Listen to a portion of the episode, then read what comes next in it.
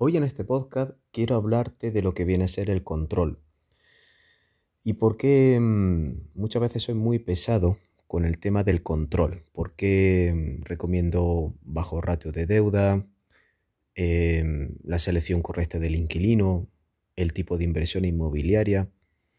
Y comentándolo este fin de semana pasado, cuando estuvimos con, alumnos del evento y, bueno, presencialmente, pues siempre hacen, hacen dudas y, una de ellas que, comenté fue el tema del control, porque mm, es rara la inversión en donde uno pueda tener un 100% del control. El, tema inmobiliario, una de las cosas buenas que tiene es que tienes bastante control dentro de todo el proceso. Pero, pero claro, el, riesgo que tiene el escalar el negocio inmobiliario hacer más, inversiones con el propósito, por ejemplo, en este caso de alquiler. Eh, pues conlleva que la gestión de alquileres, pues al final conlleva un riesgo. Entonces, ¿por qué yo soy tan pesado con, el tema del control? ¿Y por qué yo, debido a eso, pues tengo una estrategia de inversión en donde pues trato precisamente de acotar o, limitar el riesgo em, con el propósito sobre todo de que sea un proyecto de inversión lo más sólido posible. Pues veréis, el tema de la deuda, por supuesto, sería el primer factor a la hora de tener un control en cuanto a las inversiones. Em, más deuda tienes, evidentemente, y más si las tira a muchos años, que el inconveniente que tiene eso, por ejemplo, es que, bueno, vas a pagar mucho más intereses, pero siendo cuotas más pequeñas, normalmente, pues bueno, vas a tener un mayor control.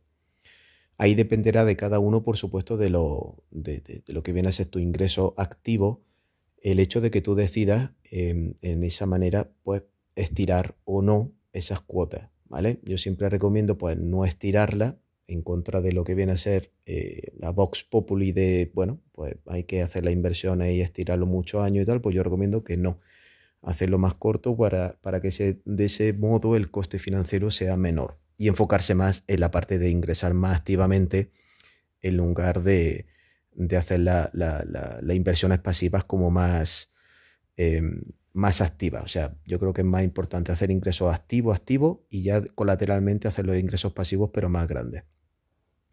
Entonces, ¿qué pasa? Pues em, si decidimos esa parte, que no me parece mal, siempre que estiremos la deuda y hagamos amortizaciones de esa deuda, ¿vale? Ponernos esa, esa tarea como un, como un deber, pues bueno, pues ahí esa manera pues nos ayuda a minimizar lo que viene a ser el riesgo eh, y tendremos más control. Eh, acordaros que en el peor escenario de la, de inversión inmobiliaria que destinamos para alquilar es cuando los inquilinos pues dejan de pagarnos, ¿no? Cuando yo hablo de tener control es que independientemente de, de, lo que hagan los inquilinos, pues tú tengas un control de tus finanzas personales lo más saneadas posible y que tú no dependas de un tercero en la menor medida posible. Repito, nunca va a ser al 0%, pero que sea el mínimo riesgo. El tema, por ejemplo, de, pago de impuestos, pago de gastos comunitarios, eso se convierte en una serie de gastos fijos que tenemos, pero que ya hemos estimado previamente y pocas variaciones va a haber en cuanto al, al, paso del tiempo, salvo si obviamente hay gasto extraordinario de comunidad, en donde tendríamos las famosas derramas y bueno, eh, pero no debería de ser algo que no pudiésemos tener bajo control habiendo analizado previamente esa inversión. La siguiente y súper importante, una vez que ya hemos controlado la deuda, una cosa buena es que cuando tú ya haces un plan financiero con el banco, ya sea normalmente el clásico ¿no? de hipoteca, pues ya sabes perfectamente las cuotas que vas a tener y durante el tiempo que la vas a tener, con lo cual ahí ya, pues bueno, pues minimizas ese, ese riesgo pero la parte del inquilino es la parte donde el riesgo es mucho mayor. Cuando tú decides escalar el negocio de inversión inmobiliaria, em, adquiriendo más propiedades con el propósito de, tener más inquilinos y tener más renta, esa selección del inquilino al final es la variable que más puede tener eh, o, más riesgo puede conllevar porque si el inquilino deja de pagar, al final pues todos esos gastos pues derivan, derivan en ti. Si eso te pasa con dos, tres, cuatro o, varios inquilinos, pues el problema es cuando ya se puede escapar a tu control. Ahora, ¿cómo minimizo el control, o tengo más control, como minimizo riesgo y tengo más control con este tipo de, con esta fase tan importante, ¿no? Y, aunque ahora no voy a hablarte mucho sobre la selección del inquilino, evidentemente, pues bueno, me dará para otro podcast, sí que te voy a hablar de, la importancia de, de, hacer una buena selección y recuerda que el tipo de inquilino que vaya a interesarse o vas a tener con el que tratar va a ser dependiendo del tipo de inversión que tú hagas. Si tú inviertes en una villa de lujo, vas a tener un tipo de inquilino pues, de un perfil así inviertes en, una vivienda de primer precio. Eso para mí marca una gran diferenciación.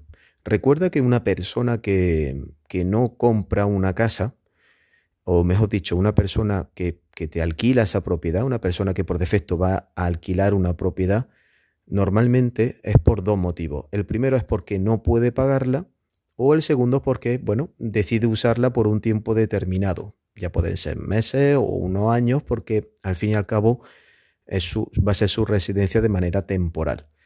Entonces, em, la selección de tu inmueble evidentemente va a tener un impacto en la selección que vas a tener luego que hacer con el tipo de inquilino que te va a llegar. Si tú estás alquilando una, vivienda que a ti te ha costado, pongamos, 30, 40, 50 mil euros a una pareja, pues ya sabes que esa pareja no está comprando porque o, no puede, que es lo más frecuente, porque está de paso. Entonces, ese perfil de inquilino pues siempre va a ser mucho menos pudiente y va a tener un más riesgo de impago. Ese tipo de inquilino, repito, te hablaré más del tema de inquilino en otro podcast, pero siempre suelen ser los que eh, pues tienen, pues bueno, unos, puestos de trabajo que normalmente cuando hay una, posible crisis o época de, recesión son en los que están con mayor riesgo a caer en desempleo. Entonces, bueno, ¿cómo nos podemos cubrir o minimizar ese riesgo? Pues bueno, hay por supuesto la experiencia a la hora de saber entrevistar, eh, pedir documentación, pedir algún tipo de aval y sobre todo, pues bueno, pues tener lo que se denomina un seguro de impagos. Eso también ayuda mucho a lo que viene a ser el, minimizar el riesgo, porque el seguro de impagos pues te puede cubrir dependiendo del tipo de seguro que tú contrates, pero sí que puede cubrirte pues, perfectamente la primera, todo el año de alquiler.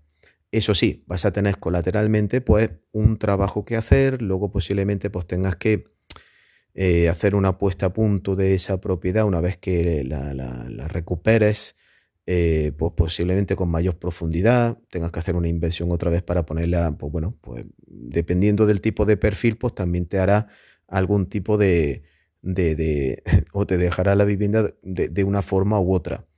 Recuerda que hay un dicho muy sabio que dice que el que no tiene nada, no tiene nada que perder. Pues bueno, pues si, si tiene inquilinos que no tienen absolutamente nada a nivel patrimonial o incluso de dinero, pues el, que ellos puedan cometer algún tipo de vandalismo en esa propiedad o puedan dejarte impago o pueden, digamos, hacer eh, o incluso robarte cosas, pues evidentemente no vas a poder recuperarla a ellos mismos. Ahí sí que es importante pues tener un seguro, pero repito, aún así vas a tener el trabajo posterior de gestión eh, de todo eso.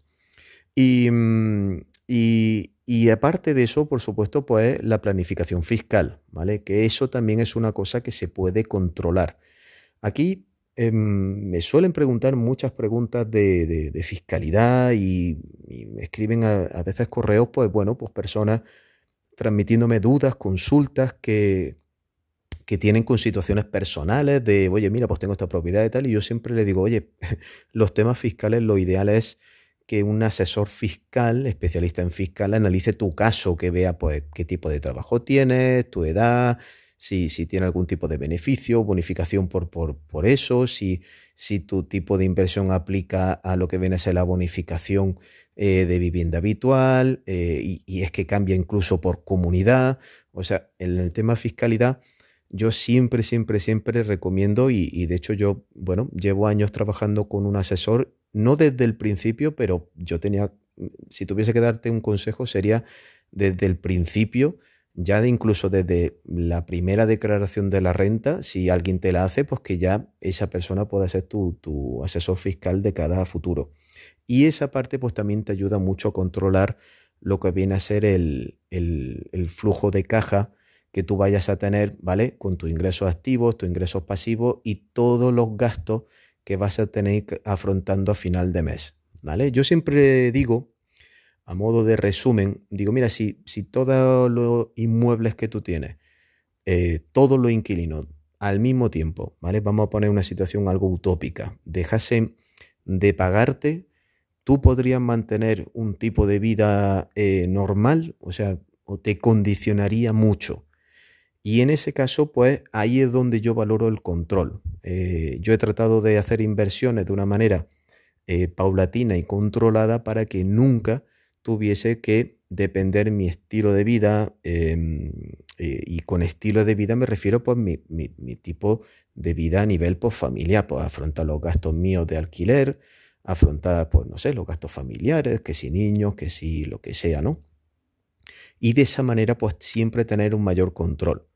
La segunda derivada de eso, una vez que acotas, acotas con el tipo de inversión que estás haciendo, acotas con la deuda, acotas con el tipo, evidentemente, de inquilino, acotas con el tema fiscal eh, y los gastos fijos que conlleva la vivienda, pues el paso siguiente es, vale, yo voy a esforzarme, voy a tener mi mente de una manera activa para que yo siempre tenga el control porque con mi flujo de caja activo tengo eh, cubierto, digamos, esos gastos pasivos que se derivan eh, de las inversiones y por ende tener ese control a lo más alto posible, a ser posible, pues al 99%, nunca va a ser al 100%, pero al 99% de las inversiones inmobiliarias.